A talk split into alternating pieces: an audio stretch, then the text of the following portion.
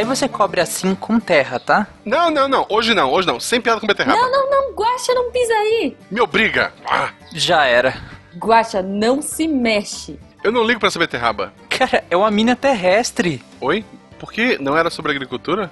Não, hoje é Forças Armadas 3. Mas. O, o calendário mudou. Sério, não se mexe. E o que eu faço? Agora morre. Não, não, não, pera. O, o Tarek sabe desarmar. Tarek, por favor. Pra quê? Você veio destruir tudo porque achou que era minha horta. Além disso, eu conheço a história do escorpião e o sapo. Que se eu me aproximar pra desarmar, tu vai tirar o pé e todo mundo morre. Mas eu juro que eu não vou fazer isso, cara. Por favor. Olha, eu, eu posso levar um recado pra sua família. Não, cara, pô, eu, eu juro que se eu sair vivo daqui, eu vou comer beterraba todos os dias. Jura? Jura mesmo. Ó, e- eu sou testemunha aqui, eu tô vendo isso. Eu juro, cara, me salva, por favor. Tá bom. Olha pra cima então. O que tem lá? Lê. SciCast, tararau, agricultura. Puta que pariu, eu caí nessa.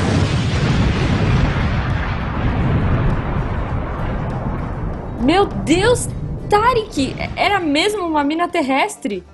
Ops, semente errada. Maravilhoso.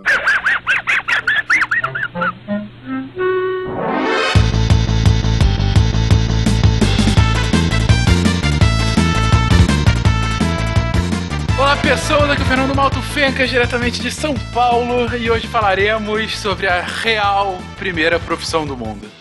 E não é sacanagem. Ah, tá. Até parece que outras necessidades não vieram antes de plantar as coisas, né? Me deixa acreditar nas minhas coisas. Olha o Tarek querendo ser engraçado. Esse final de ano foi muito bom pro Tarek, hein? É, o Tarek, desde o camarão, é outra pessoa, gente. Gente, tudo bem? Aqui é o Werther de Vila Velha Espírito Santo e eu continuo falando. Se salada fosse bom, não precisava de tempero. Eu não uso tempero na salada. Por isso que você é triste. Você tempera a carne, Werther? Só pra saber. Não, Você não tempera carne. bota um sal só e pronto. Tempera não, né? Tá bom. Wala wala, ouvintes. Aqui é o Pena, de São Paulo. E no futuro vai ter a faculdade de agricultura. Ah, boa. Agricultura com arquitetura. Legal, é um bom legal. ponto. E diretamente de São Luís do Maranhão, Márcio Fernandes. E em Se Plantando, tudo que é problema dá. Ah, né? Muito bom. Eu vivo isso na minha horta urbana aqui.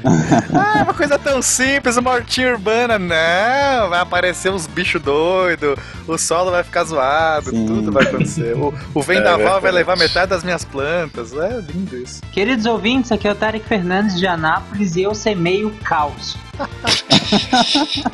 Só que ninguém te leva a sério, aí não adianta nada. É melhor você mudar de Aí profissão. só fica triste. É melhor você mudar de, de hobby.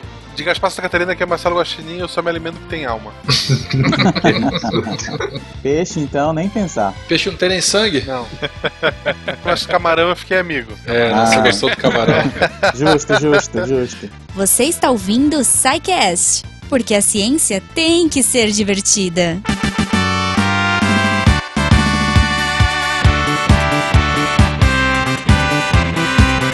Bem-vindos a mais uma sessão de recadinhos do SciCast. Eu sou o Fencas. E eu sou a Jujuba 2017! Yeah! Feliz ano novo! Falta o convívio recadinhos. SciCast do ano! Exatamente. Quanto tempo que eu não gravo contigo, pequena goma? Sim, eu estava no meio do mato coletando informações para esse episódio maravilhoso. é verdade, é verdade. Muito perspicaz. Enfim, Goma, o, o que podemos esperar de 2017 para esse nosso SciCast, meu Deus? Olha, gente, muita coisa, muita coisa. A gente, para começar, assim, só para começar janeiro, temos um evento que é a Campus Party. 10 anos de Campus Party no Brasil. Sim, sim, Campus Party. E pra falar da Campus Party, pra deixar o nosso editor absolutamente maluco, convidamos aqui nossos queridos Tarek Guacha. Venha, venha pra cá. É que nem Silvio Santos. Vem pra isso, cá, vem pra auditório. Eu tinha palminhas nessa hora.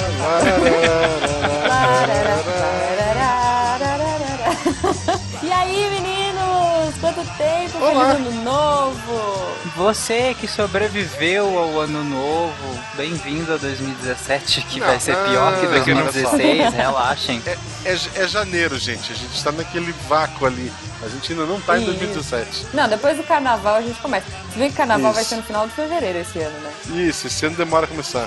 É. Que beleza. Mas, gente, antes de fevereiro, antes do carnaval e tudo mais, Campus Party nos últimos dias aí de janeiro. Quero saber quem Exato. vai pra Campus Party dos ouvintes. Comentem aí. A gente quer muito encontrar vocês. E uma novidade legal que a gente já falou algumas vezes, né, Fencas? É o República Deviante que vai estar lá. Vai estar a galera lá. Sim. Tanto Em peso. do SciCast, quanto do Missangas, Catim, quanto do Meia Lua. Sempre. Sim, a gente vai ter, se der tudo certo, nós vamos ter palestras bem legais lá, inclusive com os bastidores do que acontece nessa loucura dessa república aqui. Sim. É, a gente vai contar tudo. Uh, Ou não. É, ok, ok, Tarik. Não, na verdade tem muita Sim. coisa legal, muito conteúdo. É, e tem coisa Entrem séria lá, também. votem nas palestras, os links estão todos aí no post. Fiquem sabendo, meninos, que vai ter roda de violão ao vivo lá. Roda de violão mesmo, tipo, cantar, sei lá, Raul. Essas. Eu não toco violão, mas eu vou ficar lá no meio da galera pra fazer bagunça. Ah, vozes esganiçadas não faltarão, né, Goma? Com certeza, Ah. minha lua vai estar lá jogando videogame. Vai ter Werther e seus rádios, vai ter papos com a equipe do, do Deviante inteira. Sim. Gente, a gente vai tentar fazer o máximo de coisas possíveis com vocês lá. Então, se vocês vão para campus, vocês estão pensando nisso, vocês querem passar pelo menos um dia lá, Deviante vai ter lá a sua bancadinha para conversar com os ouvintes, vai ter as palestras, a gente vai estar o máximo possível com vocês durante essa semana. Mas para isso tudo acontecer, nos últimos dias os ouvintes têm que ir lá no post, clicar nas palestras, se inscrever. Mesmo na dúvida, se inscreve em todas, vai dar tempo de ver todas. E se inscrevendo para as palestras, você vai estar ajudando o SciCast, ao Portal Deviante, a estar lá no, na, na Campus Party. Aí todo mundo, né? Sim, Exato. em massa, né? É, na verdade, É. assim, o SciCast já está lá, ponto. Mas os, os palestrantes, os SciCasters, é importante que vocês votem nas palestras para que eles tragam a gente, né? Uhum. É, enfim, eu não, eu sou arroz de festa, eu tô em São Paulo, eu vou de qualquer jeito. Isso. Fencas e Jujuba já estão confirmados. Sim, estamos Isso. confirmados. Mas a gente quer dar um abraço no Guaxa, a gente quer é, comer beterraba com... Ta... Não, mentira, não quero Não. isso. Não, Corta, não, editor, ninguém iria querer. Já, já pensou vocês lá votaram nas palestras? Eu e o Tarek tem que dividir o hotel esse ano? Olha, aí ano passado o, o Guaxa dividiu com o Werther, Converte, foi. Deus do É. Wi-Fi. Eu, ele e um quadro do Romero Brito. Pera, é quarto dividido? Eu não sabia essa informação, não. Olha. Por favor, gente, só- só votem nas minhas palestras, por gentileza. Não, não. Olha, eu tô muito decepcionada porque vocês prometeram na campus que vocês iam tirar foto de conchinha e tudo mais e não fizeram. Então agora é a chance. A gente chegava tão cansado, dormia. Cada um virava pro lado e dormia. né? Só que no primeiro dia foi o Guaxa que virou pro lado e dormiu primeiro. Eu fiquei esperando só ele conversar comigo. Mas a gente não Foi, tirou mais foto, era a casa do. Fencas. Não dava pra ficar tirando foto assim da casa do Fencas e, e postando na internet. Bom, mas dessa vez no hotel vai rolar. É, o hotel fazer. sim. Vai. Não, que Então, pera aí, ah, não, nem entendi. tanto. Ah, então, então Olha é isso. só. Então é isso, galera. Gente, então, 30 de janeiro até 5 de fevereiro, Campus Party, décima edição, Deviante em massa lá. Ajudem a que a gente possa ir o, o máximo possível, esteja com vocês lá na Campus Party. Nos ajudem a te ajudar. Exatamente, é aquela lógica clássica. Exatamente. Bom, mas vamos pro episódio, vamos falar um pouquinho de agricultura, Goma? Vamos, vamos todo mundo plantar batata. Beterraba. Chocolate. vamos plantar chocolate. Por que não? Vamos ter uma barreira de chocolate. Ai, vambora.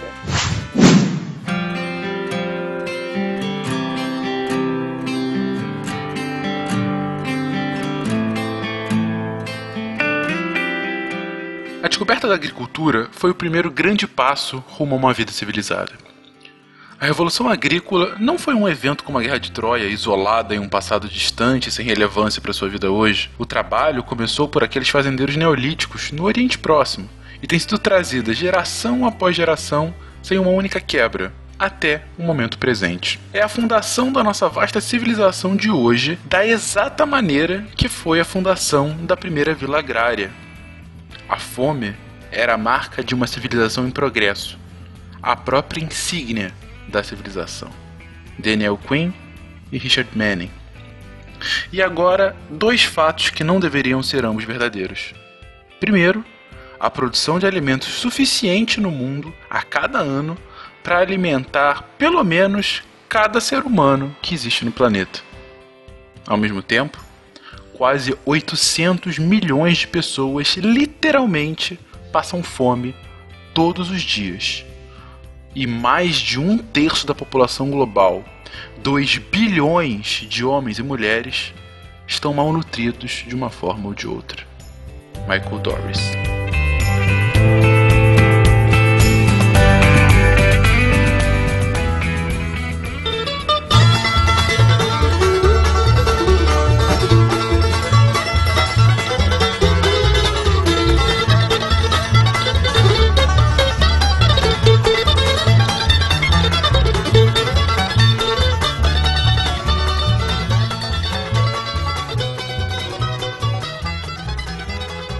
Queridões, vamos aqui falar sobre possivelmente a profissão mais importante da história da humanidade. Tô colocando aqui como profissão, mas na verdade é toda uma cultura humana que cresceu em função da agricultura. Sem agricultura, o homem não seria o homem. Basicamente isso, né? Esse homem, esse ser sedentário que conseguiu se fixar, que conseguiu se agrupar em sociedades, esse ser que conseguiu evoluir tantos outros aspectos da sua cultura, da sua tecnologia, da sua ciência, porque tinha comida. E a comida só foi possível porque ele conseguiu domesticar a natureza muitas aspas aí, mas sim, ele só consegue tudo isso a partir dessa domesticação. E a gente comentou muito sobre essa evolução histórica em casts anteriores.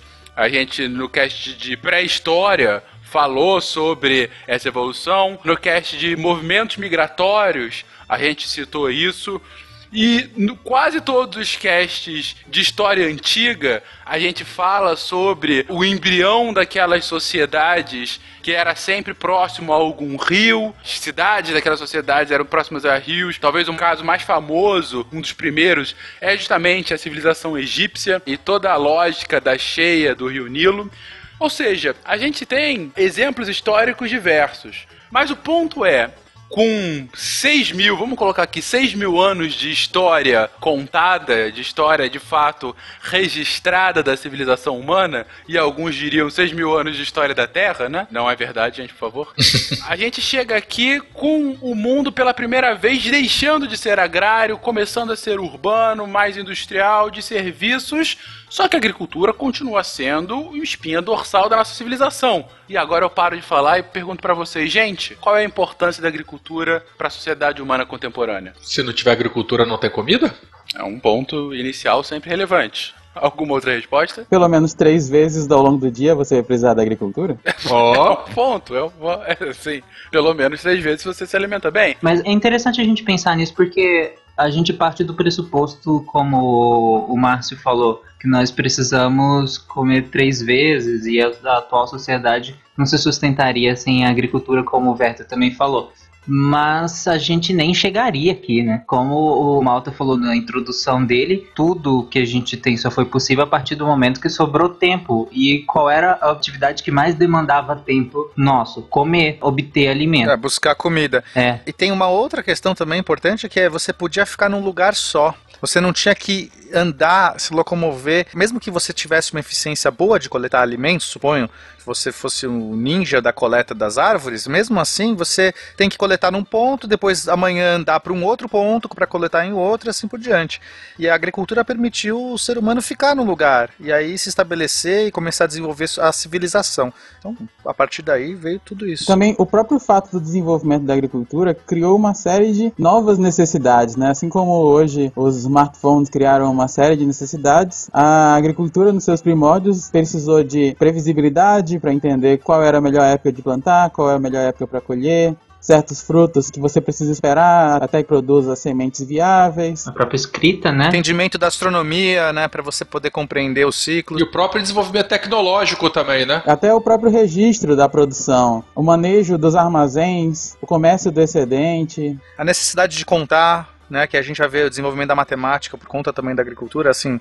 Então, a gente já explorou muito, né, até esse assunto antes, mas é a base, a pedra fundamental da civilização, eu diria. Hoje em dia, temos as commodities que são a base econômica da nossa nação, por exemplo. Então, a balança comercial brasileira, ela sobe ou desce a depender da produção de soja. Então, o superávit primário do Brasil, ele é garantido ou não a partir da produção de agrícola, basicamente. É, se a gente pega o primeiro semestre de 2016, nós tivemos um superávit da balança comercial, não tanto pelas exportações, mas principalmente pela diminuição das importações. Mas dos 10 produtos que puxaram esse superávit, 7 vinham da agricultura. Claro, o que puxou é a soja, né? Lembrando, gente, superávit da balança comercial, gente, balança comercial, tudo que você exporta menos tudo que você importa. Superávit é quando você exporta mais do que você importa, no caso, foi puxado pelas agriculturas. Isso. O próprio momento da economia recente, né, 2008 em diante, na economia brasileira, que teve um sucesso, foi muito em função do boom das commodities que os economistas hoje chamam, né? A supervalorização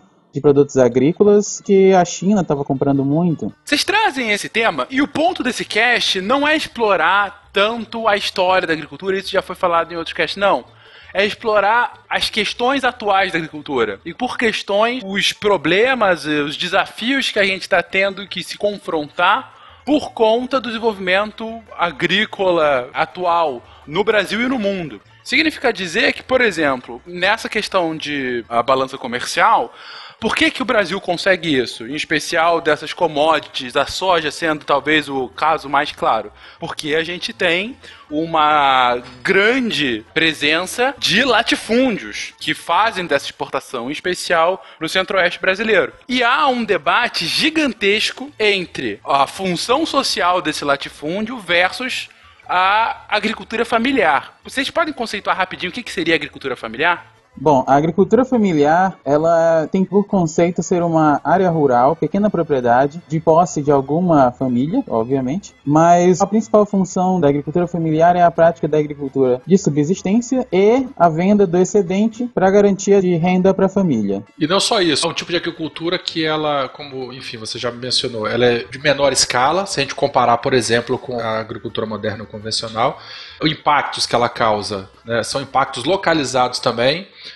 diferente de um grande cultivo, uma grande monocultura que ele acontece aqui, mas ela pode gerar impactos em outros locais, em outra bacia hidrográfica, em outro clima, outra coisa.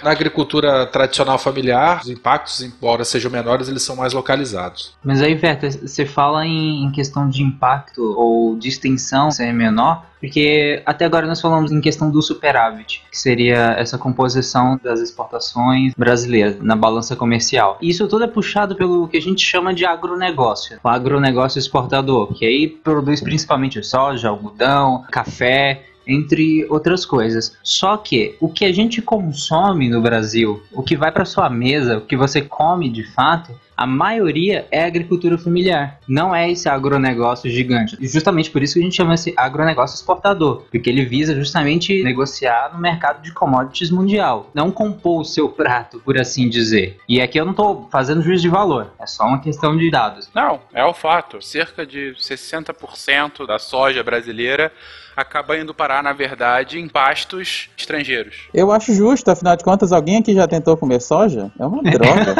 Não, eu já, eu já. Uma soja temperada, ela é gostosa. Eu como soja, by the way. Eu gosto muito, aprecio muito. Mas assim, mesmo que a gente não coma ativamente, vai lá e compre carne de soja, tem soja em um monte de produtos que a gente come industrializados, né? Sim, Com certeza, sim. Para compor os produtos, acabam colocando soja, que é mais barato que carne, então eles usam proteína de soja para compor vários produtos. Mas ah, em relação a esses dados que a gente está dando, por exemplo, segundo o censo agropecuário de 2006, 84% dos estabelecimentos agropecuários no Brasil são agricultura familiar. Você está vendo que a maioria é agricultura familiar. Não, do número de estabelecimentos, não Isso. em área, né? Essa não, é a questão. Não, definitivamente não em área plantada, mas em número de estabelecimentos. A gente tem latifúndios maiores do que estados. Sim, Exato. E não é um exagero, maiores do que estados inteiros da federação. maiores que países europeus fácil. Maiores do que países europeus, sem dúvida alguma. E isso traz o grande dilema, né, sobre para onde que a gente vai, porque se o mundo está crescendo, né, a população aumentando,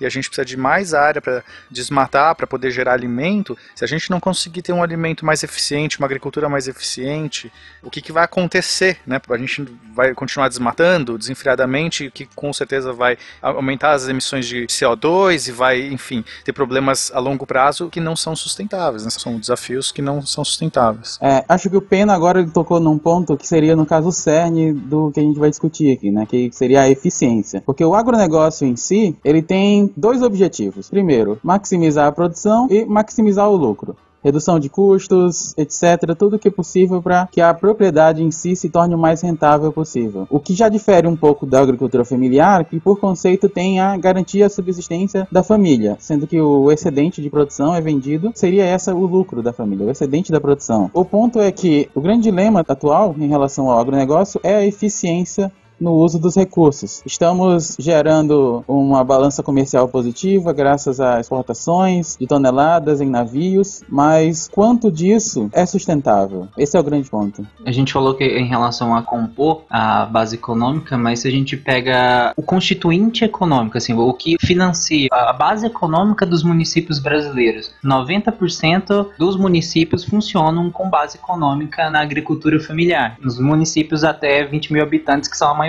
Então, 90% desses até 20 mil habitantes, a base da economia é a agricultura familiar.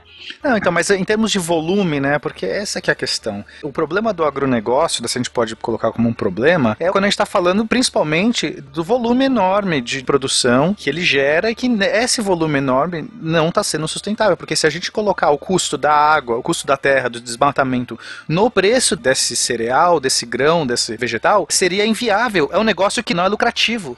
Só que não está no custo. Por isso que o, o Márcio bem falou. O agronegócio visa o lucro, porque é uma empresa que quer visar o lucro. Só que as leis não estão colocando, não obrigam você colocar o custo da água, o custo da terra, do desmatamento nesse produto. E quando você não tem isso, a preocupação dele não é sustentabilidade, a preocupação dele é gerar mais lucro. Entende? Esse que é o grande problema. Entendi totalmente seu ponto, Pena. Na verdade, esse é um mega debate em economia ambiental. É um debate sobre a internalização das externalidades no preço do produto, né? Exatamente. Externalidade, a gente já falou em alguns outros episódios mais sobre ecologia.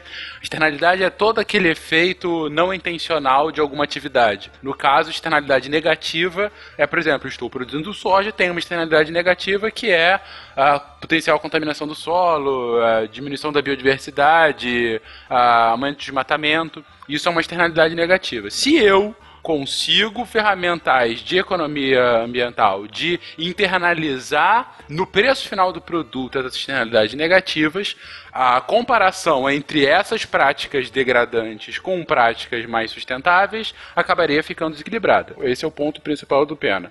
Agora, a grande questão que eu faço para você nesse momento, Pena, é a gente ainda está, ser um pouco eufemístico, um pouco distante de chegar nesse ponto. Na verdade, são pouquíssimos os exemplos de contabilização socioambiental que a gente tem no mundo. E aí pode se contar, talvez, com os dedos de uma mão. Uma ou outra taxa ambiental contra a poluição do ar, algumas localidades que têm taxa pelo uso da água e tudo mais. Essas taxas e tal, menos mal, apesar de poucas, mas ainda dá para ser mais ou menos contabilizado. Mas, por exemplo, vai desmatar uma área para colocar um cultivo. Quanto vale a biodiversidade? Essa pergunta vale um bilhão de dólares que ninguém soube responder, cara. Quanto custa uma floresta em pé e se você tiver que derrubar ela, e quanto vai valer aquela biodiversidade morta? Tem algumas estimativas muito ruins, mas a galera não consegue responder com certeza isso, cara. A sociedade tem que parar de se omitir nessa questão. Cara, infelizmente essa talvez seja uma das facetas mais perversas do capitalismo. É a teoria dos jogos, gente. Os interesses próprios vão ser sempre mais fortes do que o interesse do coletivo. E se você tem um sistema que reforça isso, então é muito difícil. É, eu não sou contra o capitalismo, não quero nem entrar nessa discussão, mas em algum momento a gente tem que ter uma consciência e falar, peraí, se a gente não impor regras ou conjunto de restrições para melhorar a situação, a gente vai para uma condição insustentável, inviável já era. Só exemplificando rapidinho, nós já falamos desse conceito em algum outro cast que eu não lembro qual, mas o Pena ele deu um exemplo da tragédia dos comuns, né? É aquele Isso. que, enfim, é, a gente pensa só na gente mesmo, vai achando que o que a gente faz não causa impacto, mas todo mundo pensa a mesma coisa, todo mundo se ferra. É, teoria dos jogos. Isso É, não vai mudar se isso. você não tiver um agente externo. É basicamente é isso. Quem estudar teoria dos jogos vai entender bem essa questão. Três dos comuns foi comentada no cast sobre água, foi comentada, se eu não me engano, também no cast sobre lixo. Bem resumidamente, é uma aplicação de teoria dos jogos para bens de uso comum, em geral de uso público. É aquela lógica, se tudo é de todo mundo, nada de ninguém. Então você não tem responsabilidades e com a teoria dos comuns, cada um empurra a culpa pro outro e aí você não consegue soluções para problemas que são de interesse comum. É, se eu paro, meu vizinho não para. Então por que, que eu vou parar? E aí, aí você não para. E você fica, pô, o cara não parou. Ninguém vai parar nunca. E a teoria dos jogos aplicado ao negócio dos grandes latifúndios é quem tem mais dinheiro ganha no fim da partida. o monopólio. Quem tem mais dinheiro e quem tem amigo da bancada ruralista ganha.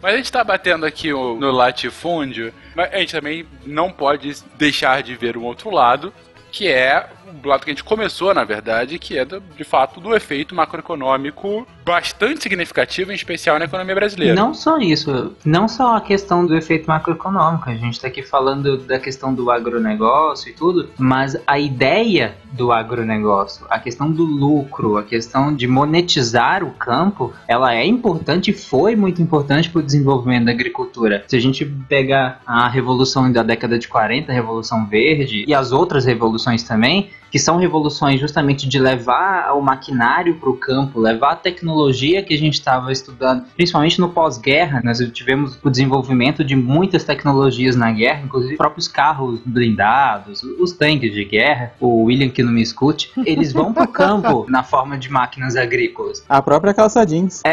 Exato. E isso não é porque as pessoas querem simplesmente produzir mais, isso é pelo lucro, isso é porque elas querem ganhar mais dinheiro, bem simplesmente falando. Entendo, gente, a gente não está criticando isso. Isso é um dado do capitalismo. As pessoas estão aqui logo querem ganhar É, dinheiro. todos nós adoramos dinheiro, por sinal, a gente só tá comentando. Então, a- é, afinal, como diz o slogan, né? Agro é tech, agro é pop, agro é tudo. Pois bem, gente, a gente já está trazendo aqui alguns dos problemas dessa dicotomia entre a agricultura familiar e a agricultura extensiva, monocultura extensiva.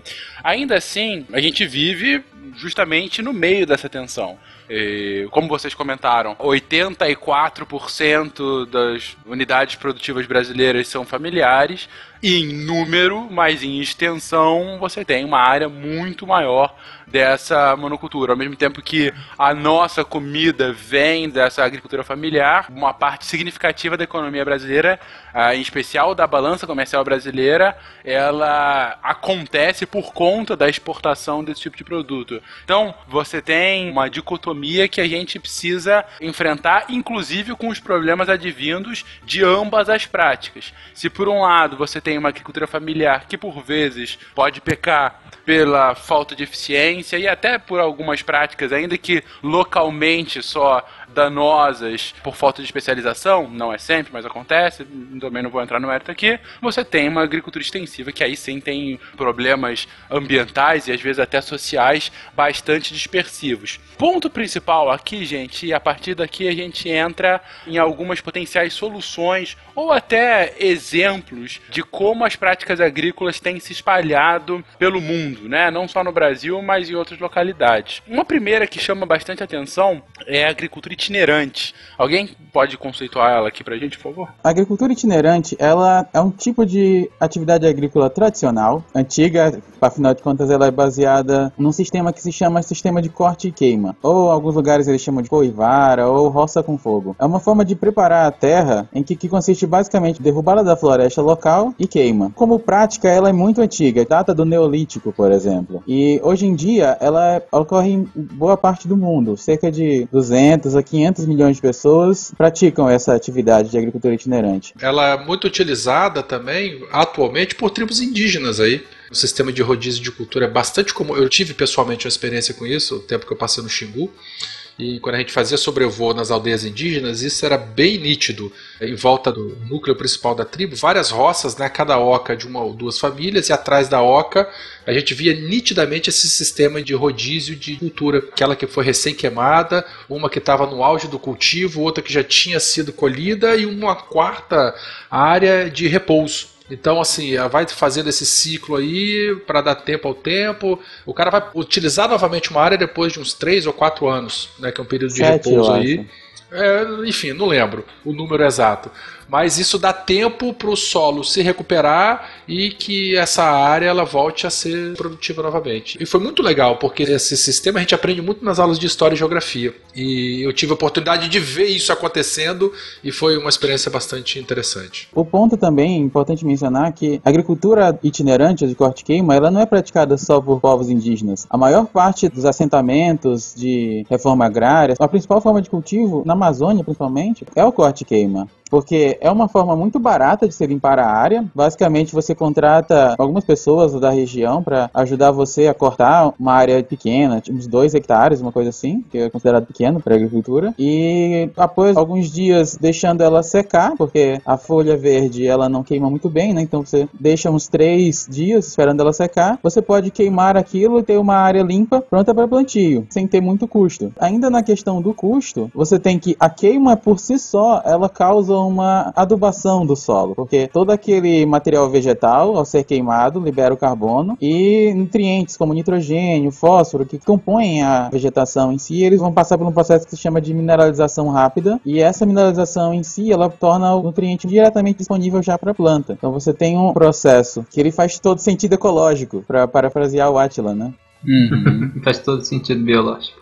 Só que é um sistema que tu não pode ficar usando muitas vezes seguido no mesmo lugar, por conta tu vai acabar empobrecendo o solo, né? Tem que dar aquele tempo que aquele solo se regenerar. Tem que respeitar o tempo, né? O tempo de repouso. E às vezes a pessoa não respeita. O principal problema da agricultura itinerante não é nem o solo se recuperar em si, mas seria, no caso, o clima, digamos assim. Por exemplo, esse nutriente que é liberado após a queima, ele está disponível para a planta, mas não está disponível só para a planta, ele está numa forma muito solúvel, digamos assim. Então, a primeira chuva que cai, ela consegue carrear uma boa parte desse material. Então, ao longo do tempo, o solo exposto à chuva, uma perda muito rápida desse nutriente. Daí a importância de se respeitar o rodízio e ter o conhecimento da época certa do ano para fazer o corte à queima, né? Para você não fazer próximo à época de chuva, né? Não, não, não chega a esse nível. Não, não estamos lidando com toneladas de nutrientes como um agronegócio. Mas essa perda ela é rápida em quesitos de produção agrícola. Então, uma área de corte e queima na Amazônia, na Amazônia Central, ela não dura mais do que um ano. Então, você derruba uma floresta centenária e vai cultivar por um ano ali. Depois disso, você tem que abandonar. Essa é a questão do itinerante. Como chove mais de 2.500 milímetros por ano naquela área, não tem como nitrogênio, potássio, que são nutrientes mais solúveis, digamos assim, eles vão se perder rapidamente. Uhum, Eles vão embora. Eles vão embora, vão embora. Foi o que nós comentamos lá no SciCast Amazônia né, também. É, não é um método muito eficiente no final das contas. Embora tem muita gente que acaba sobrevivendo por conta disso, se a gente pensar na questão da eficiência, não é o melhor método. É perigoso, tu tá literalmente brincando com fogo, né? Tu vai fazer xixi na cama depois disso. Mas pode sair do controle, pode pegar alguma parte de uma casa, alguém dormindo lá no meio, sei lá. Mas não é a melhor das opções. Outro ponto também é que essas queimas sucessivas, afinal de contas, não se espera o tempo necessário que haja sucessão ecológica, é o espalhamento de várias espécies que são resistentes ao fogo e tornam o, uso da área cada vez mais difícil, chegando assim ao conceito de degradação em si. Então, a própria área ela vai se alterar completamente. É, porque se você tem um impacto ambiental e o, o fogo é um impacto, né, o cultivo sucessivo é um impacto, depois tem um abandono, as espécies oportunistas, que normalmente elas acontecem, isso é ecologia básica, né? As espécies oportunistas elas estão espalhadas em todos os ambientes, mas estão em quantidades controladas. Se você tem algum tipo de impacto, seja agricultura sucessiva ou abandono da terra ou fogo, as outras espécies que são as concorrentes das oportunistas, elas são eliminadas elas acabam dominando a paisagem, tornando o processo de sucessão ecológica mais difícil ao longo do tempo. Então, a, a restaurar, por exemplo, uma mata primária que foi degradada é praticamente impossível. Né? O que a gente tem é- são as matas secundárias e olha lá quando isso acontece. Em muitos casos, a, a vegetação ela permanece só em estágios iniciais aí, dominadas por, por espécies oportunistas pioneiros.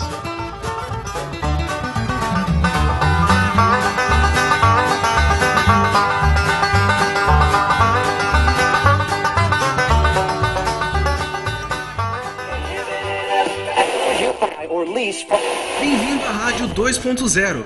Monetize conteúdo em áudio, anuncie, ouça, presencie o nascimento de um mundo feito de som. cloudradio.com.br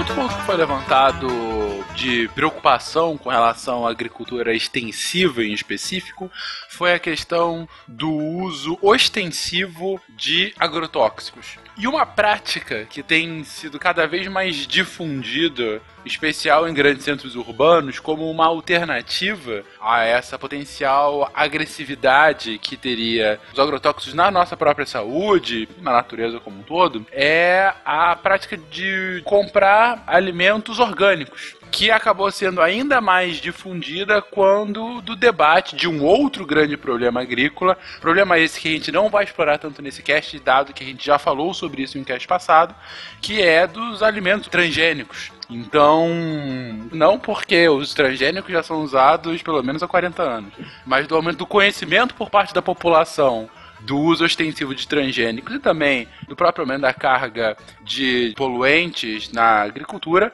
a agricultura orgânica começou a ganhar mais peso e aparecer mais como uma solução para o consumo desses alimentos. Me conceituem o que, que seria exatamente uma agricultura orgânica, gente. Antes de qualquer coisa, dois exemplos simples para o ouvinte pensar e chorar em casa. É, o primeiro é um episódio dos Simpsons que a Marge decide comprar coisas orgânicas e assim que ela passa no caixa começa a apodrecer instantaneamente tudo que ela comprou. Que absurdo. A segunda coisa e a mais chocante que vai fazer algumas pessoas chorarem em parar o episódio aqui: lavar o alimento não tira o agrotóxico. Tan. É. Ok. Ah, mas eu lavo com água e vinagre. Não. Eu pingo cloro, né, também na, na água, também não. uh, uh. Mas reduz um pouco, bem pouco. Não, é melhor lavar do que não lavar. Também deixa a pessoa lavar, porque tem urina de rato ali no alimento. Então, assim, lavem, lavem o alimento. Não parem de lavar, que às vezes a mensagem pro ouvinte é: beleza, não vou lavar nada. É que tem gente que acha que tá livre de tudo. Não, lavei, tô É, 100%. não resolve. Se fosse lavar a solução, né, seria fácil, mas não é. Isso, e tomem banho também. ok. A agricultura orgânica, ela tem como princípios gerais as seguintes premissas, que a agricultura ela tem que ser ecologicamente correta. Então esse é um conceito, é uma afirmação muito vasta, mas aí vai muito de bom senso também o que é ecologicamente correta. Impactar o mínimo possível, não utilizar produtos sintéticos para melhorar a produção ou combater as pragas da lavoura, né, tentar empregar mão de obra local, familiar. Esse ecologicamente a gente tem que pensar na parte de ecologia humana também. Então a questão de agricultura tem que ser ecologicamente correta. Minimizar o uso da energia não renovável. Isso, isso, isso, isso, isso. Isso tudo aí a gente já discutiu bastante aqui em outros casts aí do, do SciCast. Outro princípio da, geral da agricultura orgânica é que ela tem que ser economicamente viável. Então não adianta, né? Quem trabalha de graça é relógio. O agricultor tem o seu cultivo e, obviamente, que ele, ele também precisa de um pouco de lucro, né? porque todo mundo precisa sobreviver. Ela tem que ser socialmente justa, ou seja, sem exploração de mão de obra, né? empregar mão de obra local preferencialmente e, e tentar assim fazer com que as comunidades envolvidas elas cresçam junto com o negócio e ela também tem que ser culturalmente aceita, né? ou seja, a agricultura orgânica ela tem que ter no final apelo social, eu não sei se é a palavra certa, a expressão certa, mas ela tem que ser culturalmente aceita. A comunidade ela tem que abraçar a causa para que isso possa se perpetuar. Em relação ao preço, é, é interessante porque o preço dos orgânicos, é claro, é mais caro, até pelas técnicas de cultivo. A agricultura orgânica não, não usa agrotóxico, não usa transgênico, não usa fertilizante sintético. Então, sem essas tecnologias, esses avanços, é claro que fica mais complicado o cultivo. Você precisa de um maior cuidado, você precisa de uma demanda de trabalho maior. Para seguir o princípio social também, você precisa empregar pessoas de maneira correta, não que a agroindústria não empregue, mas você precisa empregar pessoas de maneira correta e geralmente pessoas locais também, para ter o impacto social e cultural naquela comunidade. Ou seja, para cumprir isso tudo, tem um custo, não adianta, tem custo. Por isso o produto final ele é mais caro. E aí você, na hora de comprar, você tem que se questionar. Primeiro, você pode pagar por isso? Você pode, você tem que saber o que você está pagando. Você tem que entender qual é o sistema de produção que você está pagando. Só complementando o que o Tarek falou, isso também é o início de uma celeuma muito grande, porque além do produto ser mais caro, Há quem diga que a agricultura orgânica ela não se sustentaria a longo prazo. Foi até uma discussão né, que eu tive com, com Pena, enfim, hoje, um dia desses aí, do, do artigo, uma reportagem que ele leu, porque existem muitas perdas na agricultura orgânica. Os herbicidas, fungicidas, os insumos, eles maximizam a produção.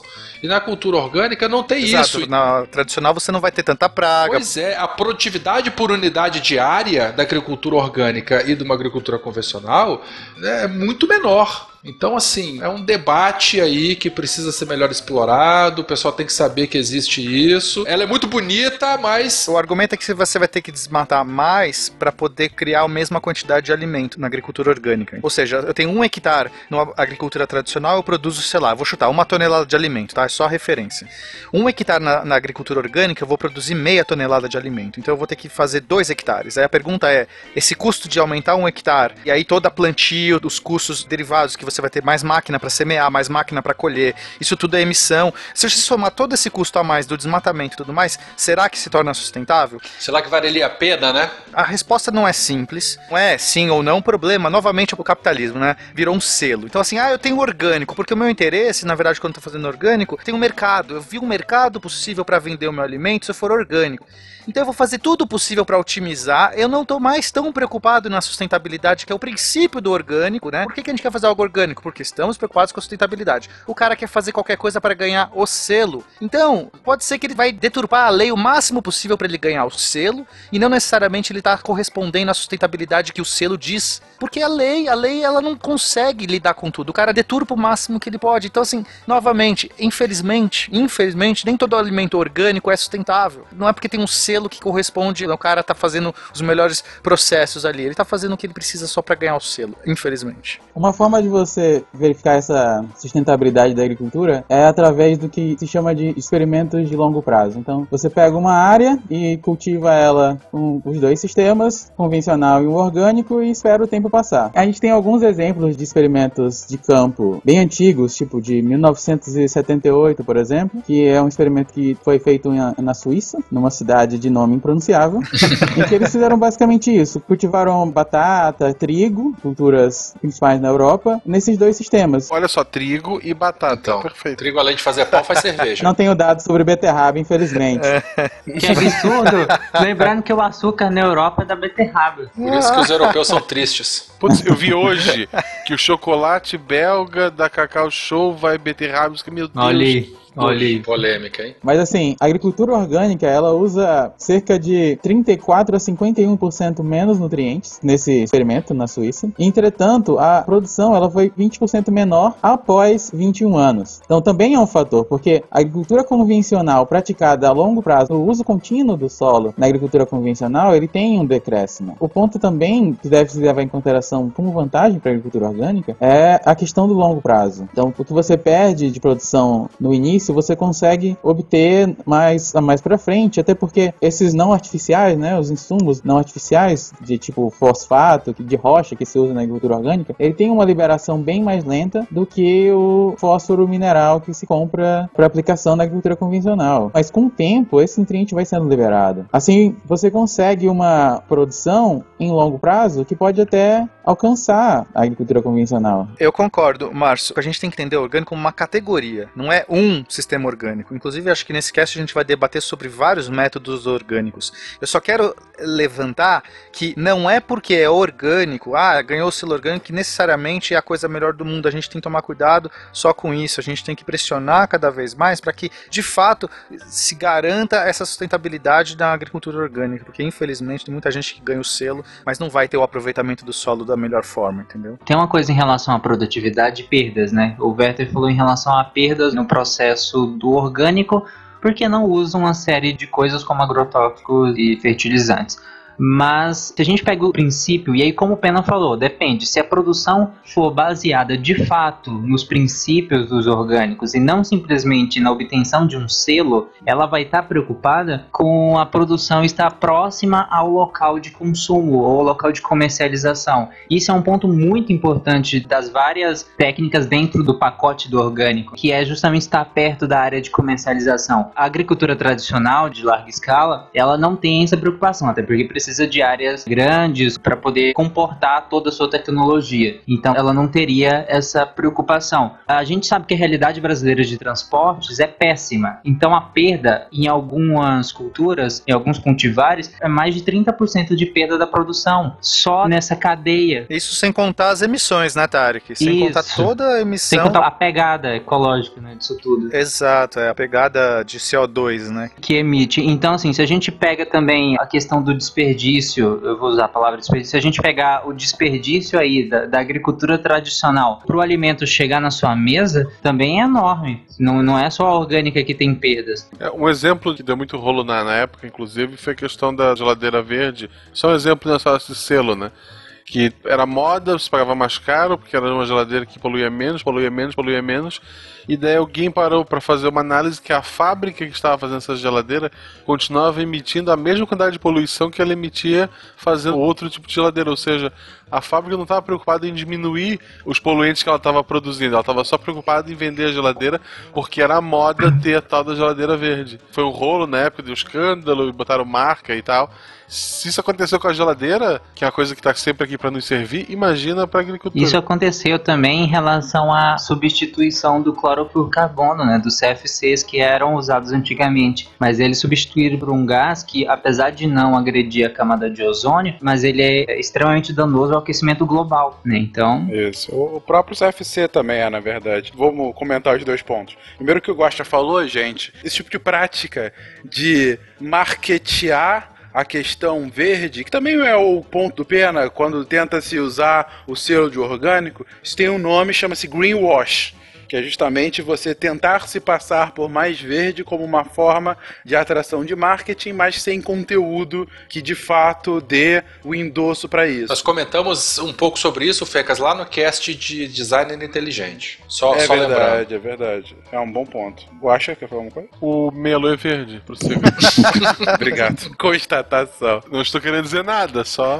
ok, ok. E com relação aos CFCs, pouca gente sabe, ou enfim, se dá o trabalho de procurar, mas o CFC também é um gás efeito estufa, na verdade, com um poder de aquecimento global, né? De reter calor, né? Ele evita que o calor saia da, da atmosfera. É, exatamente. E os gases que substituíram eles, que são os HFCs, também tem esse problema. Só que o CFC ele é controlado pelo Protocolo de Montreal. Nos anos 70 e 80 ele foi banido por conta do buraco da camada de ozônio. E os HFCs agora entraram no Protocolo de Kyoto e agora no Protocolo de Paris, né?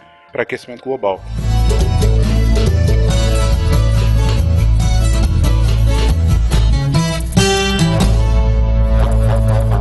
Mas agora vamos voltar aqui ao ponto. O Pena comentou, ah, mas tem vários tipos de agricultura orgânica. E vocês trouxeram uma contextualização geral. Um desses tipos, e um tipo que, na verdade, para que o ouvinte saiba, foi o que motivou esse cast, é que o nosso querido Silmar, em sua última excursão familiar, Hip Silmar. Rip Silmar, ele foi com a família viajar no Chile, onde ele teve contato com um tipo específico de agricultura orgânica denominada agricultura biodinâmica. E é uma agricultura que tem todo um conhecimento tradicional imbuído, que ao mesmo tempo traz questões que têm comprovação científica e outras que são meramente ritualísticas. Mas vocês podem contextualizar um pouco mais essa biodinâmica? A agricultura biodinâmica, ela é muito interessante. Ela surge na Alemanha e os principais pontos que a gente pode pegar dela é que ela tem toda uma preocupação com o ambiente de cultivo. Não simplesmente com as técnicas de cultivo, porque, por exemplo, nós falamos da agricultura orgânica, a agricultura orgânica ela é focada nas técnicas de cultivo e algumas coisas alheias a isso também. Mas a biodinâmica ela expande um pouco mais isso. Então, ela tem preocupações, por exemplo, com relação à dinâmica da natureza na própria área de cultivo. Então, você tem que ter uma interação entre a parte de agricultura e a parte de pecuária. Então, uma não conseguiria se sustentar sem a outra, até porque você precisa de adubação. A adubação é essencialmente orgânica lá. Então, você precisa de uma área de pecuária o tempo todo. Mas não só isso, além de uma área de pecuária, mas uma área de preservação ambiental. No Brasil, principalmente no sul do país, você tem fazendas que promovem a agricultura biodinâmica e aí você tem a área de cultivo, você tem a área de, de pecuária, de pasto e você tem uma área de preservação ambiental muito maior do que a delimitada pelo governo, né? Em que você promove a biodiversidade do ambiente de fato, não só por uma questão de protocolo, mas eles entendem que essa biodiversidade faz parte do conceito da agricultura biodinâmica. Além disso, você tem todo um cuidado com relação às pessoas que trabalham no, no local, a passar esse conhecimento adiante. Ela tem conceitos holísticos e conceitos que, se a gente pegar em questão de comprovação científica, não tem. Porque, por exemplo, ela usa bases de astrologia. Claro, a gente sabe que a astrologia é uma pseudociência. Então, nesse aspecto, ela utiliza de algumas técnicas que são consideradas pseudociências. Você é muito de peixes pra dizer isso. Mas, ô Tarek, essa é a parte legal, a parte boa das pseudociências, de ideologias, de coisas que não necessariamente estão embasadas na ciência. Acho que a ciência não tem que ser inimiga de nada disso, porque no momento que ela promove uma cultura biodinâmica e permacultura, enfim, tem, tem vários tipos de tratamento, de métodos, que tem por base coisas holísticas, mas que promove uma cultura interessante de preservação, de trazer mais atenção para a sociedade. Eu acho interessante, a gente não tem que ser contra. Quando a gente entende que sim, os benefícios são bons, que está trazendo melhorias para o ambiente e tudo mais. Eu acho bacana existir, porque ela vai além simplesmente da prática. Ela faz com que as pessoas elas tenham uma conscientização e promove uma cultura. É, até porque a própria agricultura orgânica, ela é um pouco derivada da biodinâmica, né? Ela surge ali também no século XX, ali na Alemanha, com as mesmas bases. É verdade, é verdade. É, é como se fosse uma derivação. A grande diferença é que enquanto a agricultura orgânica ela tem como pais, que acredito que ecologistas queriam trazer princípios de ecologia para a agricultura, já que a agricultura era tida como separada, a biodinâmica ela surgiu mais como uma derivação de uma doutrina filosófica, digamos assim, que foi do austríaco Rudolf Steiner, que em 1924 ele foi convidado por um conde polonês, é Karl Kaiserling. Ele tinha como responsabilidade uns 7.500 hectares de uma cidade polonesa chamada de Koberwitz. E nessa cidade, o, o próprio conde em si, ele era seguidor da doutrina filosófica de Rudolf Steiner, que é a chamada de antroposofia. A antroposofia é uma doutrina que busca uma espécie de independência do indivíduo, autoridades externas. Eu não saberia explicar muito bem sobre a antroposofia, mas o fato é que o pensamento desse Rudolf Steiner ele se espalhou pela Europa e que levou um convite insistente desse conde polonês para que ele pudesse pensar a agricultura, porque em 1924 nós tínhamos o início da adoção de fertilizantes sintéticos. E, afinal de contas, tivemos o processo de conversão do nitrogênio atmosférico em nitrogênio mineral, que é o processo Haber-Bosch, e esse conde insistiu que o Steiner discursasse sobre como desenvolver a agricultura numa perspectiva antroposófica. E aí isso resultou nas oito aulas que Steiner desenvolveu e que ele lançou as bases para a agricultura biodinâmica em si. E vale lembrar que aqui em São Paulo, acredito no mundo todo, existe uma pedagogia chamada pedagogia Waldorf, que é inspirada também pelas ideologias do Rudolf Steiner, enfim, que também prega toda essa questão aí de filosofia, antroposofia na educação. E no caso, o que tornou o, o próprio Steiner famoso foi a escola em si. Foi o que ajudou Uhum. a espalhar a ideologia dele. Mas enfim, para trazer um pouco mais de exemplo da agricultura biodinâmica, eu acho que a gente poderia usar as beterrabas do Tarik, por exemplo. Então, imaginem que o Tarik, ele deseja produzir beterraba na agricultura convencional. Então, ele procura a melhor espécie, a melhor variedade de beterraba, digamos que um, sei lá, Beta vulgaris Tarix. Ótimo. E ele vai produzir no seu grande latifúndio de 600 hectares. O Tarik, como um dono da propriedade, não vai trabalhar na, na área. Ele vai contratar alguém, provavelmente um agrônomo, para gerenciar todos esses 700 hectares de beterraba. E aí você vai ter um agrônomo que vai receber, sei lá, digamos que uns 4 mil, 8 mil por mês, para cuidar de uma produção de beterraba que deve gerar milhões, para o Tarik poder pagar o financiamento que ele conseguiu no BNDES. Não foi fraudulento, hein? E aí você vê que existe o risco de uma praga contaminar, devastar todos os 700 hectares, e existe um agroquímico ou um defensivo agrícola que a dose uma vez, acredita-se que controle a praga. Mas você tem um sujeito que vai cuidar de 700 hectares. Você acha que ele vai colocar o 1 ou ele vai colocar um pouquinho mais só para garantir? Silêncio. Ele gosta de beterraba? Se o agrônomo for o Marcelo Guaxinim, vai ser problema, mas.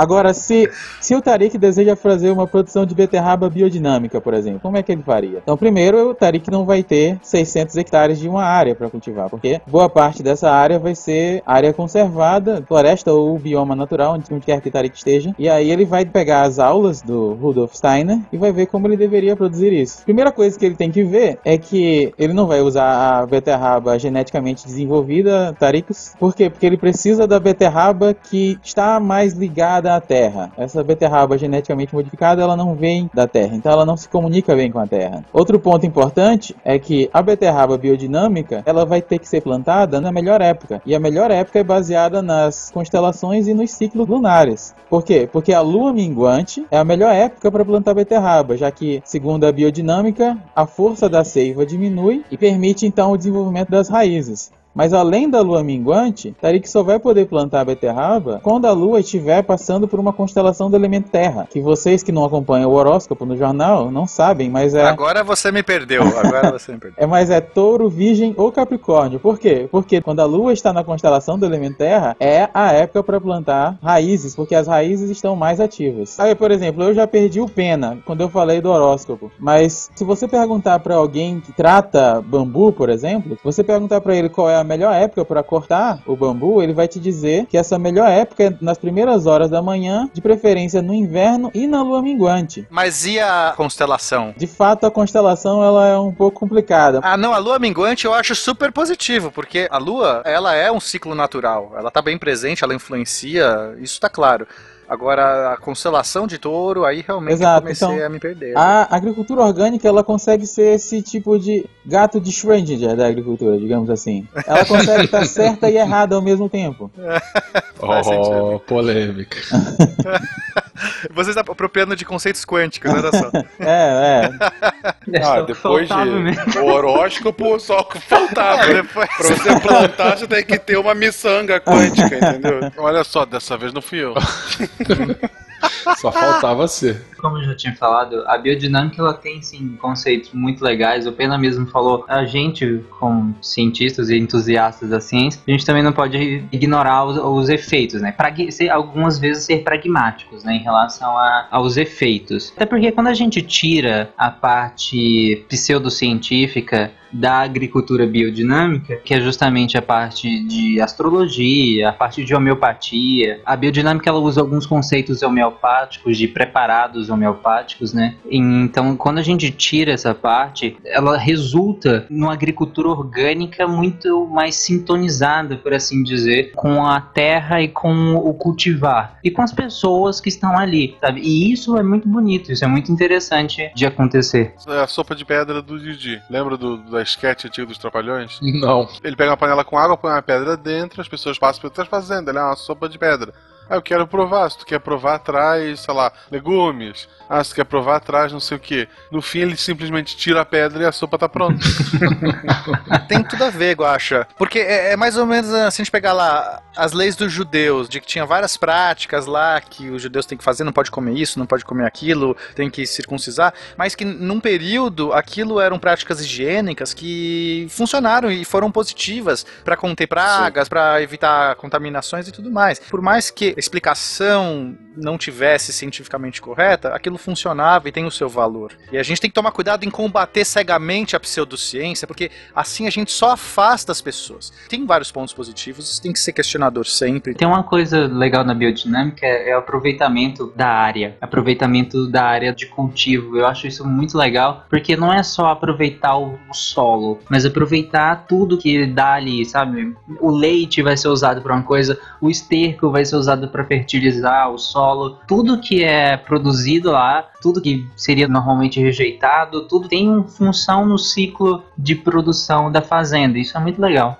É, sem falar que a gente está falando na biodinâmica, ela trata de conceitos como a propriedade como um todo integrado, é, garantir a sustentabilidade dela, aproveitar todos os produtos. Isso, bases lançadas em 1924, quando que coisas que hoje a gente só conseguiu começar a discutir em 92 com a Eco ou em 70 com, Sim, com aquela sim. conferência lá. Estocolmo, 72. Exato, Estocolmo 72. É inegável o pioneirismo de algumas discussões que traz essa prática, e eu concordo inteiramente com o Pena. Por vezes a gente tem um rechaçar da cultura tradicional simplesmente por ela ser ou muito esquisita ou diferente e ah, não faz sentido. E essa não é nem tão tradicional, a gente tá falando aí início do século, né? Uhum. Mas quando a gente coloca práticas milenares, elas são milenares não à toa. Ainda que não tenha uma base científica, ainda que muitas vezes seja acerto e erro, ou achismos que foram sendo incrementados ao longo de muitos anos, No viés de confirmação. às vezes viés de confirmação. A gente também não pode incorrer no erro de só porque é antigo é certo, Uhum, né? Exato. Questione sempre. Essa é... Exatamente, mas também não mas- negue a Mas priori, não negue, né? não, Esse- isso, não negue a priori. Questione sempre, Esse é o não negue a ponto. priori. Então, assim, foi, é interessante a gente ouvir agora do Márcio a explicação da biodinâmica para entender, olha, ok, o Pena colocou Lua, sob o ponto de vista científico, faz sentido. Isso tem a ver com o próprio ciclo. Agora, horóscopo, a gente não consegue observar. Não estou falando que a gente nunca vai conseguir, mas com o nosso conhecimento científico atual, zodíaco e a influência na agricultura humana atual é nada, É. né? Na verdade, zodíaco e a gente é nada, né? Enfim, a astronomia é diferente de astrologia. Por favor, gente, não O confunda. único problema da beterraba biodinâmica do Tarik é que ele não vai poder plantar perto do guaxinim, porque a influência gravitacional dele vai ser maior que a da Lua. Olha essa alfinetada. Olha Isso é essa científico. Eu tô, eu tô quietinho. É, mas não pode porque o Guaxinim vai sabotar. É, ele mais por emana energias motivo. negativas também. Ele vai emanar. Não, vai secar certamente. Primeiro eu quero mandar um beijo pra Julice, que ela me deu uma aula sobre permacultura. Ela fez alguns trabalhos lá no Nordeste sobre isso foi muito legal. Ela me passou um monte de informação. Beijo, Julice. A permacultura ela nasceu em 1978 por Bill Mollison e o David Holmgren, que eles estavam tentando fazer alguns sistemas agrícolas estáveis lá na Tasmânia. E ela tem alguns princípios, né? São também princípios de integrar o homem à natureza, que conversa bastante com a biodinâmica nesse sentido. Então, princípio A, observe e interaja, capte e armazene energia. Não vou entrar nos detalhes, gente, porque não é o cache, não, não é o objetivo aqui. Mas é só para vocês entenderem que tem vários preceitos, pratique autorregulação, utilize e valorize recursos e serviços renováveis, evite o desperdício. Se você pensar, são valores que conversam totalmente com a questão orgânica, a questão da sustentabilidade. Então, por mais que alguns tenham, novamente, bases holísticas, a mensagem, que fica desse ensinamento é positivo e conversa bem com a sustentabilidade.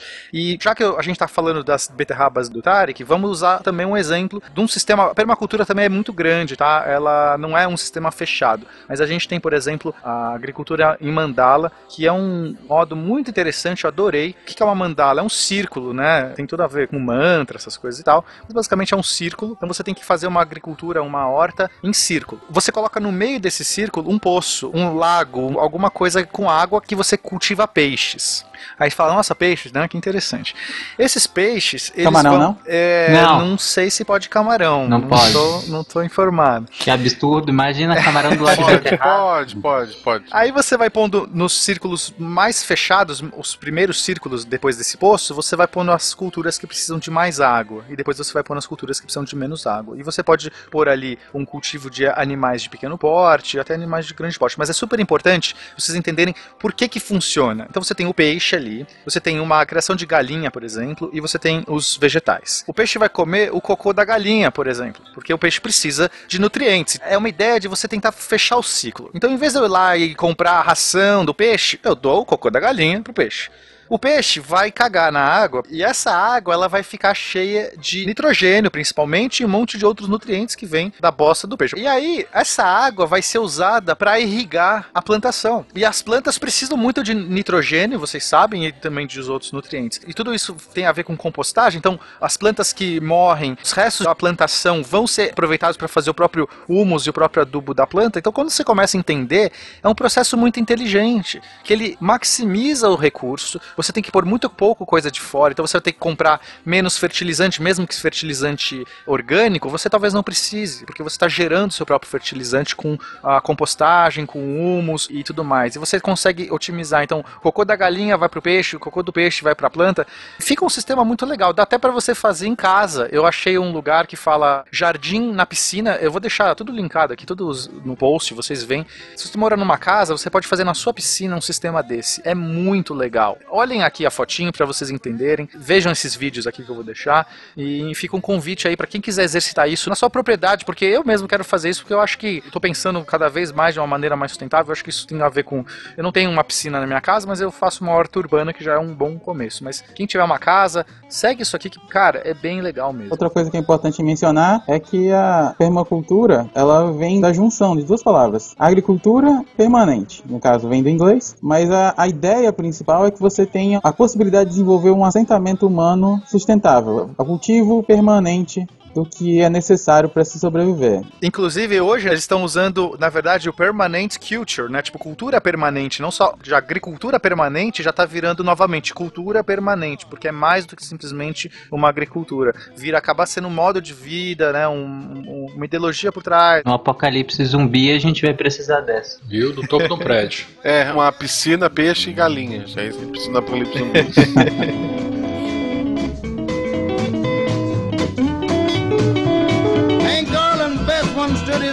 said, listen to this crazy sound.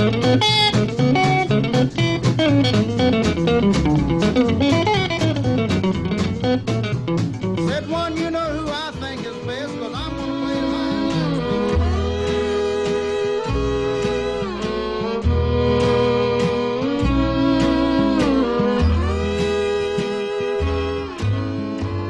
Um outro debate muito importante e atual com relação à agricultura é justamente o espaço para ela. Tanto quando a gente fala de grandes monoculturas extensivas, quanto por vezes, inclusive, de agriculturas mais familiares, mais localizadas, o espaço que se tem agricultável é limitado.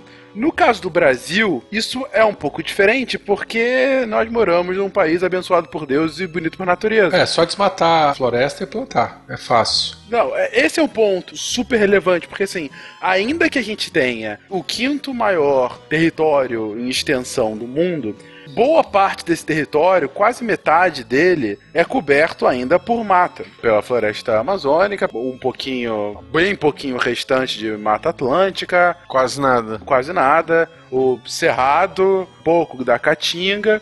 E a expansão da fronteira agrícola brasileira, ela promove, além dos problemas óbvios de estar derrubando floresta e destruindo a biodiversidade local, há toda uma discussão sobre o trade-off entre o que, que é mais vital, por exemplo, para o desenvolvimento nacional. Manter a floresta em pé ou expandir isso por conta de aumento de produtividade ou do aumento da produção agrícola, na verdade. Hoje pode parecer meio boba essa discussão, dado que parece horrível qualquer tipo de avanço em cima da floresta amazônica, ainda que a gente continue com uma taxa, esse ano cresceu ainda a taxa de desmatamento. Mas não é uma discussão trivial, se a gente for ver historicamente no Brasil, não entra nem um Brasil de século passado, no século atual, se você for ver a lógica desenvolvimentista brasileira da década de 50 até a década de 80, mais ou menos,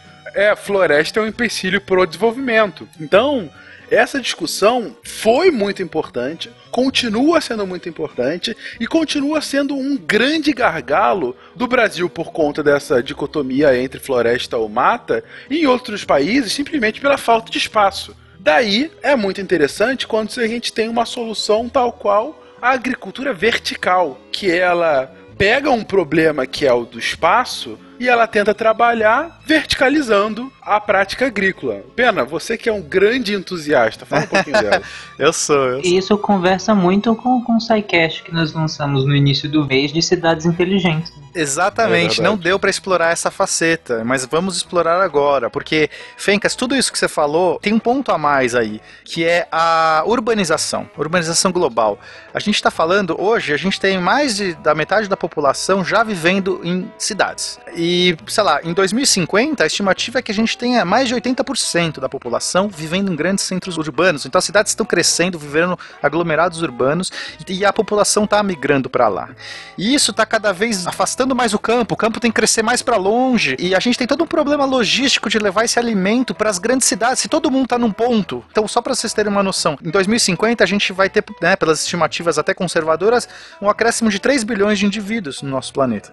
E, e na agricultura convencional, para alimentar esses 3 bilhões de indivíduos a mais, a gente vai ter que ter um território mais ou menos do tamanho do Brasil. Ou, A mais, né? Tipo, tem que inventar um Brasil a mais em algum lugar. Claro que isso é distribuído no mundo todo, mas só para vocês entenderem o impacto. A gente tem que ter um Brasil a mais para alimentar se a gente seguir os preceitos hoje da agricultura convencional. Então, as fazendas verticais, elas têm hum, alguns preceitos que eu gosto muito. Você pega uma estufa, então, né, todo mundo já deve ter visto uma estufa, que é você fazer agricultura indoor. Você tem uma casinha fechada com vidros, o sol entra, né? Só que você consegue controlar a temperatura, a temperatura é homogênea, você consegue controlar as pragas.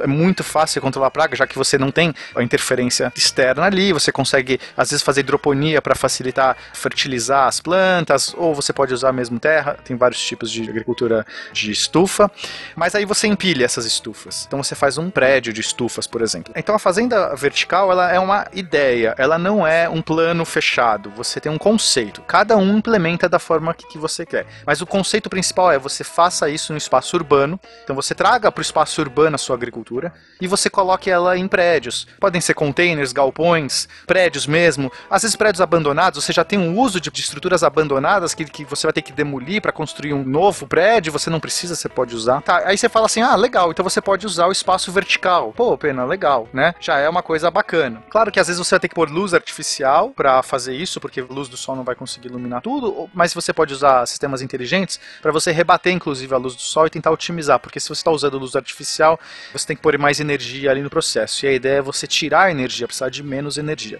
Então eu vou falar até de alguns muito legais, já vou chegar lá. Mas quais são a grande vantagem de você utilizar isso, né? Onde ela impacta? Você fala assim, ah, é só na questão do espaço? Não é só na questão do espaço. Inclusive, eu ouso dizer que o espaço nem seja o grande carro-chefe. Então, primeira coisa, você consegue utilizar toda a água da cidade de reuso. A gente está falando, gente, vocês sabem, vocês vivem em cidade, quanto tipo de água vai embora porque a gente não consegue reusar. Você poderia reusar tudo isso para fazer a irrigação das plantas. Você não precisa jogar toda essa água que é imprópria para o consumo fora. E o melhor, você consegue tirar água potável. O processo cíclico que você vai colocar na água, você consegue extrair depois o excesso de água potável. Então já começa por uma coisa muito positiva. Você pode usar todos os resíduos de restaurante.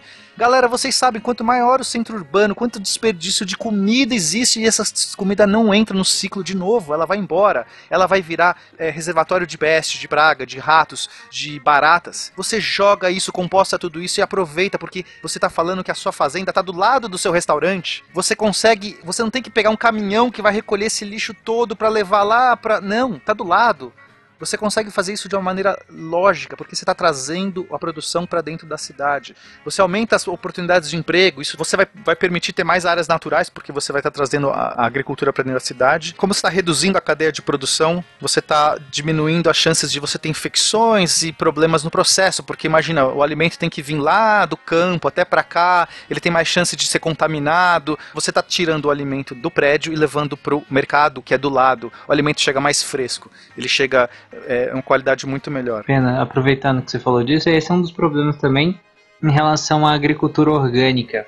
É a questão da contaminação. Como ela não usa agrotóxicos nem nada parecido, acaba que alguns cultivares, por má gestão, pode ser que tenha contaminação. É comum essa contaminação também no transporte, no manejo, né, principalmente do No cultivar. manejo, exatamente. Que é um problema. E, gente, é um problema de estoque, se você for pensar, porque você tem que criar estoque nos mercados para isso que você não precisa mais. Sim, eu não sei se vocês estão entendendo que não é só uma questão de você usar melhor o espaço para produzir. A gente está falando de melhorar a logística. Só de você tirar o transporte do campo para a cidade, você está diminuindo o número de emissões, o número de poluição de maneira absurda, porque a gente sabe que esse é um dos grandes problemas. Infelizmente, o transporte é hoje ainda um dos setores que mais polui no mundo. Então você está tirando todo esse problema. E aí eu tenho alguns exemplos para dar. O conceito de fazenda vertical ele ainda é bem incipiente. A gente está com algumas iniciativas, né, porque é é uma coisa recente mesmo. Um lugar que está sendo usado é em Singapura. Para quem não sabe, Singapura é uma ilha e ela é uma cidade-estado, não é um país. E ela tem 710 quilômetros quadrados e 5 milhões de pessoas. A densidade de pessoa é igual São Paulo, tá? Só para vocês terem uma noção, ou seja, é um super mega centro urbano. Singapura é uma cidade fervilhante de gente, só que é um país inteiro. Então eles não têm muita área também, eles têm que importar 90% da comida deles.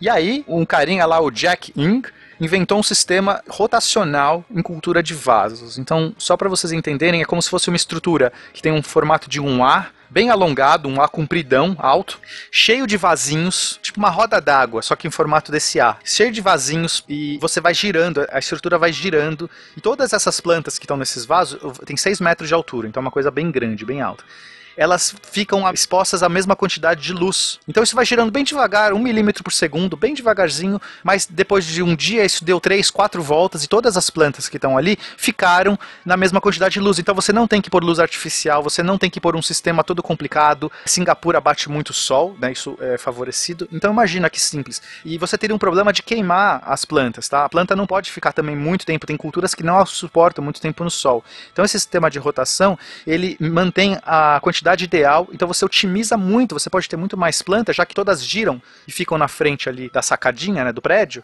você consegue otimizar isso. Todo o material que eles usam é compostado, a parada que faz girar essa coisa não usa nenhum gerador elétrico, ele usa água. Claro que você tem que ter uma bomba d'água, mas, ou seja, é uma coisa muito pequena. Você usa a própria água da chuva ou água do sistema para fazer esse giro. Ele vai jogando água, a água faz o negócio girar, gira muito devagar, você não tem que ter um motor girando. Ou seja, não usa energia elétrica. Só para vocês terem uma noção, o gasto de energia elétrica de uma coisa dessa é 3 dólares por mês. Tipo, uma estrutura dessa gasta 3 dólares por mês de gastos elétricos. E produz quanto, mais ou menos? Eles têm 120 torres em funcionamento e vão expandir, já estão sendo construídas mais 300 lá, e isso vai produzir 2 toneladas de vegetal por dia. Então, mas se a gente comparar com a agricultura convencional, é muito, muito mais eficiente. A gente está tendo um custo muito baixo de energia, e inclusive de pegada de CO2, né, que é a medida que normalmente o pessoal usa, quer dizer, quanto de emissões de gás poluente isso está emitindo, como você está tirando todo o transporte da parada, como você está usando energia renovável. O número de emissões, eu tenho até esse número aqui,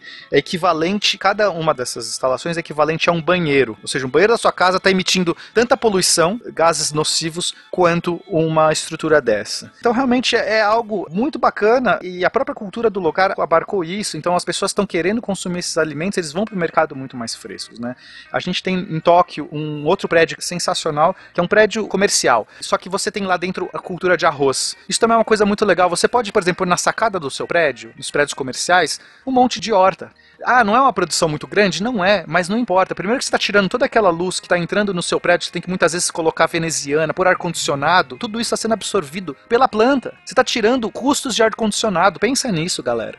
E aí você pode ir lá colher o seu alimento na hora. Ah, eu, tô numa reunião aqui, ah, deu a reunião, vou comer. Você vai lá, pega o seu alimento e come. Não consiga fazer todo o seu alimento assim, mas uma parte dele seja feito assim. Então no Japão eles estão utilizando esse conceito lá, é muito legal. Todo mundo fica melhor. Você trabalha num lugar que você tem uma fazendinha, cara. Sério, isso é muito mais positivo, deixa você mais feliz. Você colhe o seu arroz na hora. É bastante good vibe, né? Good vibe. Esse talvez seja um dos mais democráticos que eu acredito, porque não que falte alimento no mundo, a gente sabe que o problema da fome não é nem de longe falta, não é, infelizmente não é. mas a agricultura extensiva, a agricultura tradicional, ela também não tem chegado para algumas pessoas. A agricultura orgânica também não tem como, ela no caso, mesmo essas que a gente falou da biodinâmica, a orgânica tradicional, por assim dizer, ela também não chega, até pelo custo que ela gera, ela também não chega para algumas pessoas, até pelas práticas que ela usa também, tornam ela muito mais cara e precisando de um lugar físico que dificilmente vai atender algumas pessoas em alguns lugares do mundo. Essa da agricultura vertical, eu acredito para mim é um dos mais democráticas porque ela, ela é extremamente tecnológica, então é uma tecnologia que a gente tem, que a gente domina e que não precisa de áreas grandes, então você já tem um empecilho a menos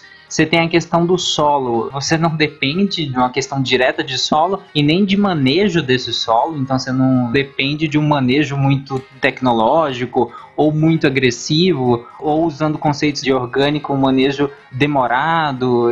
Você não necessita disso. Então eu acredito que essa talvez seja uma agricultura realmente do futuro, por ela ser muito mais democrática e por aproximar a produção do alimento de quem consome. Se a gente está pensando que as cidades estão cada vez maiores, é isso que a gente tem que entender. Não é só uma questão de quantidade de alimento, gente. Os centros urbanos estão ficando cada vez maiores. Se você não aproximar a comida do consumidor, é um problema absurdo. Você não vai conseguir levar toda essa comida, essa comida vai estragar desperdícios incríveis. A gente sabe disso.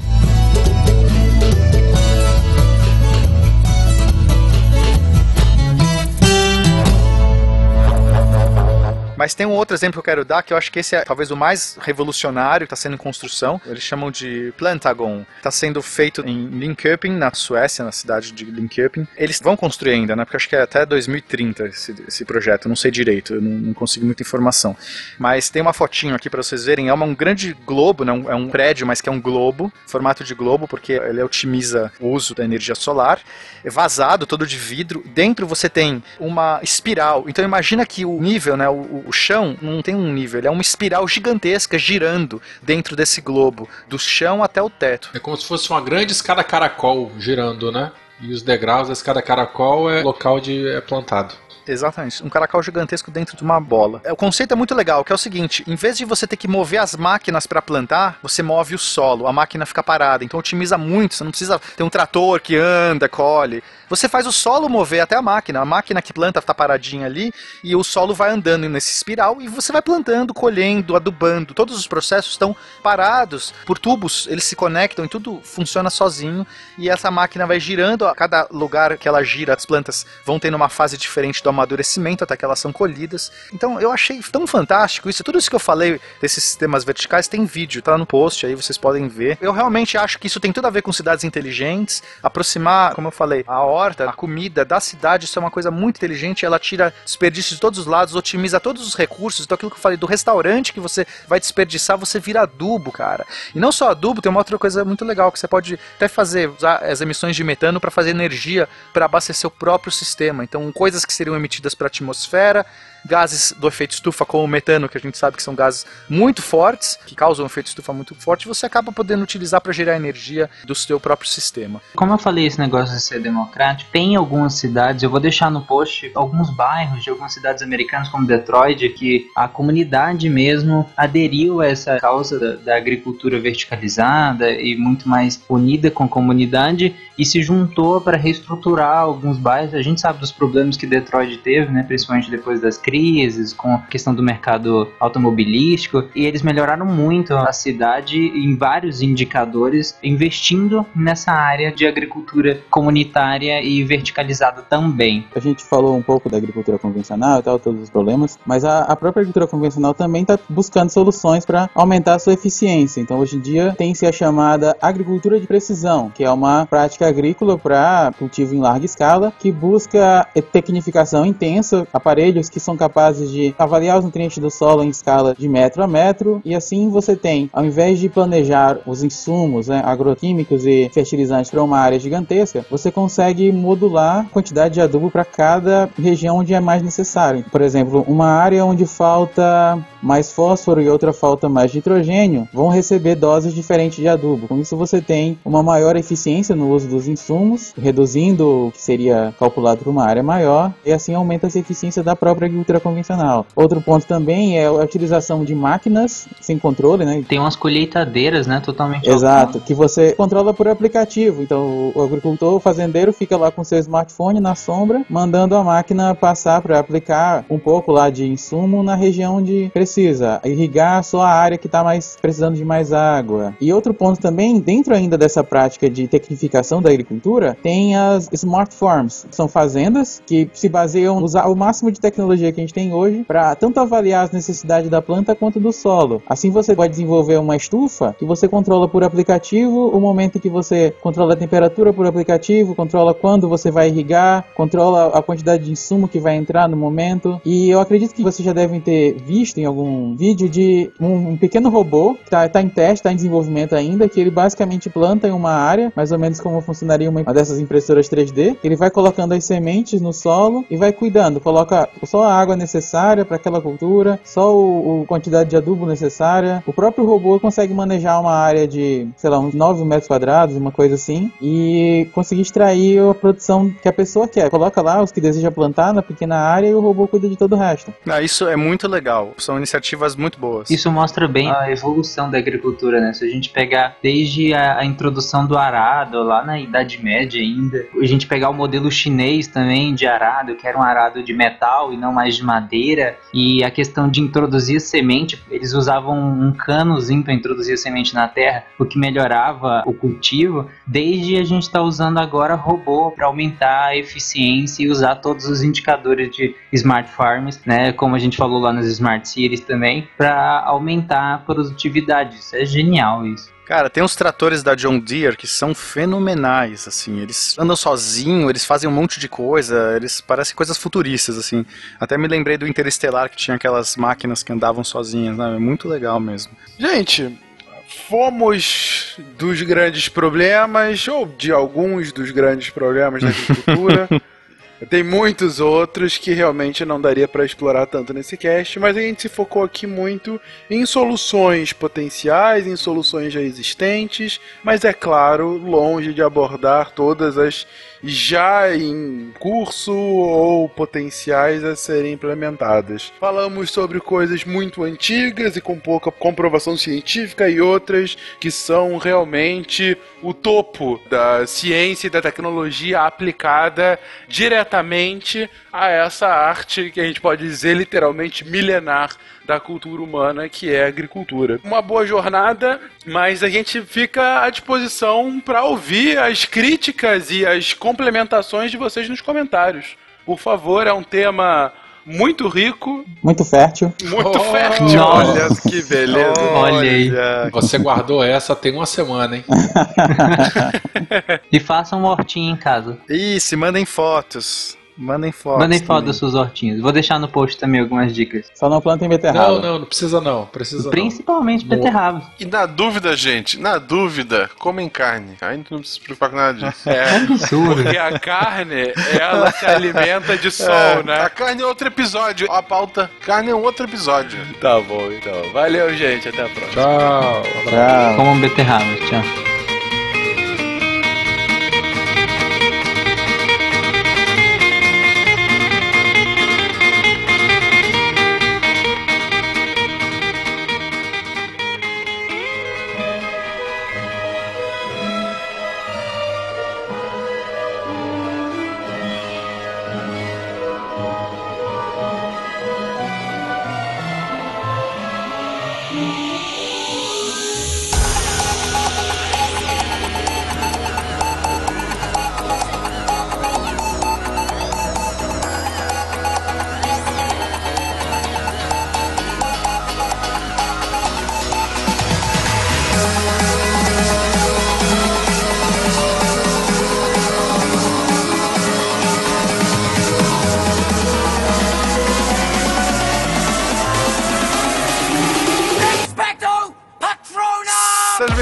Derivados a mais uma. Não, não é leitura de e-mails, a gente tá aqui pra ler quem são nossos patronos, as pessoas que ajudam o SciCast, o Portal Deviante e outros é, atrações como Confractual, que mais tem? Contrafactual, República Deviante, todos os especiais do SciCast. Isso, desde música clássica. Ter funk também.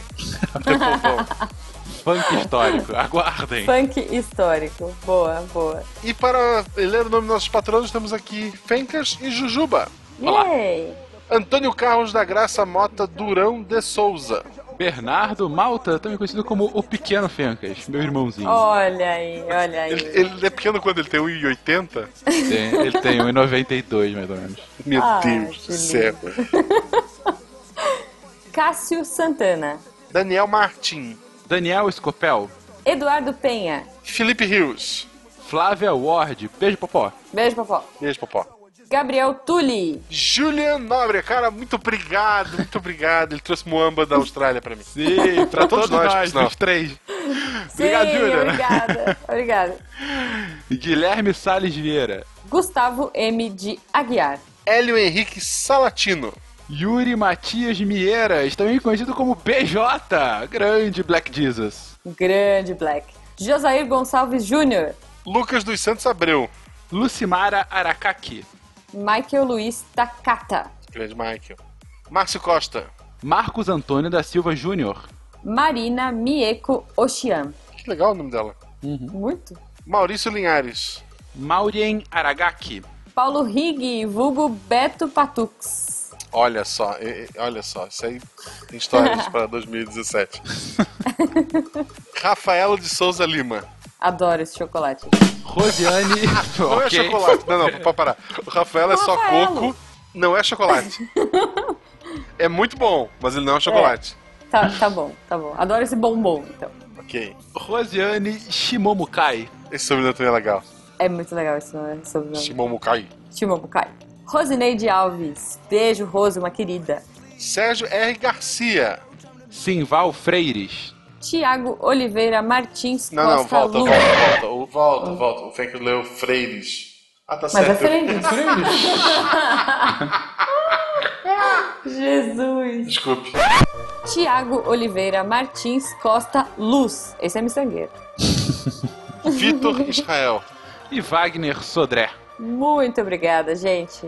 Vocês são incríveis, vocês ajudam esse projeto a seguir adiante e ser cada vez maior e mais divertido. E se você quiser ter aqui o seu nome lido, e mais do que isso, muito mais do que isso, se você quiser continuar contribuindo para que esse projeto maravilhoso que é o SciCast e todos os outros podcasts afiliados que estão aqui no Portal Deviante, você vai lá no nosso Patreon, no nosso PagSeguro e ajuda a partir de um real por mês, um dólar, enfim, o que vocês puderem contribuir já é uma ajuda valiosíssima para que a gente continue nosso trabalho, trabalho tão importante de divulgação científica e afins.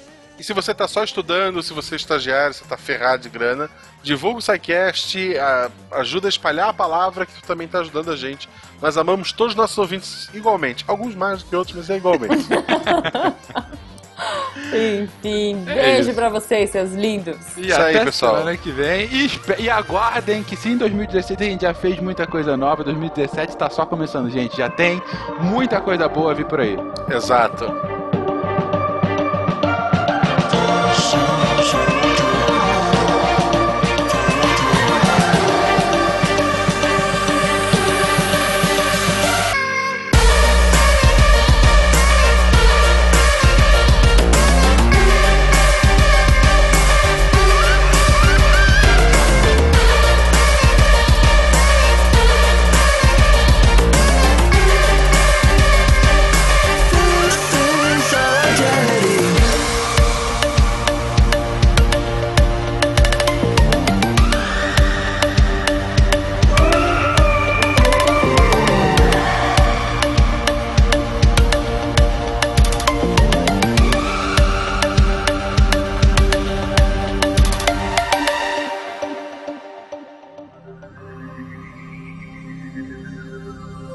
Se a ciência não for divertida, tem alguma coisa errada. Tem que ser divertida. A coisa mais divertida que tem é a ciência.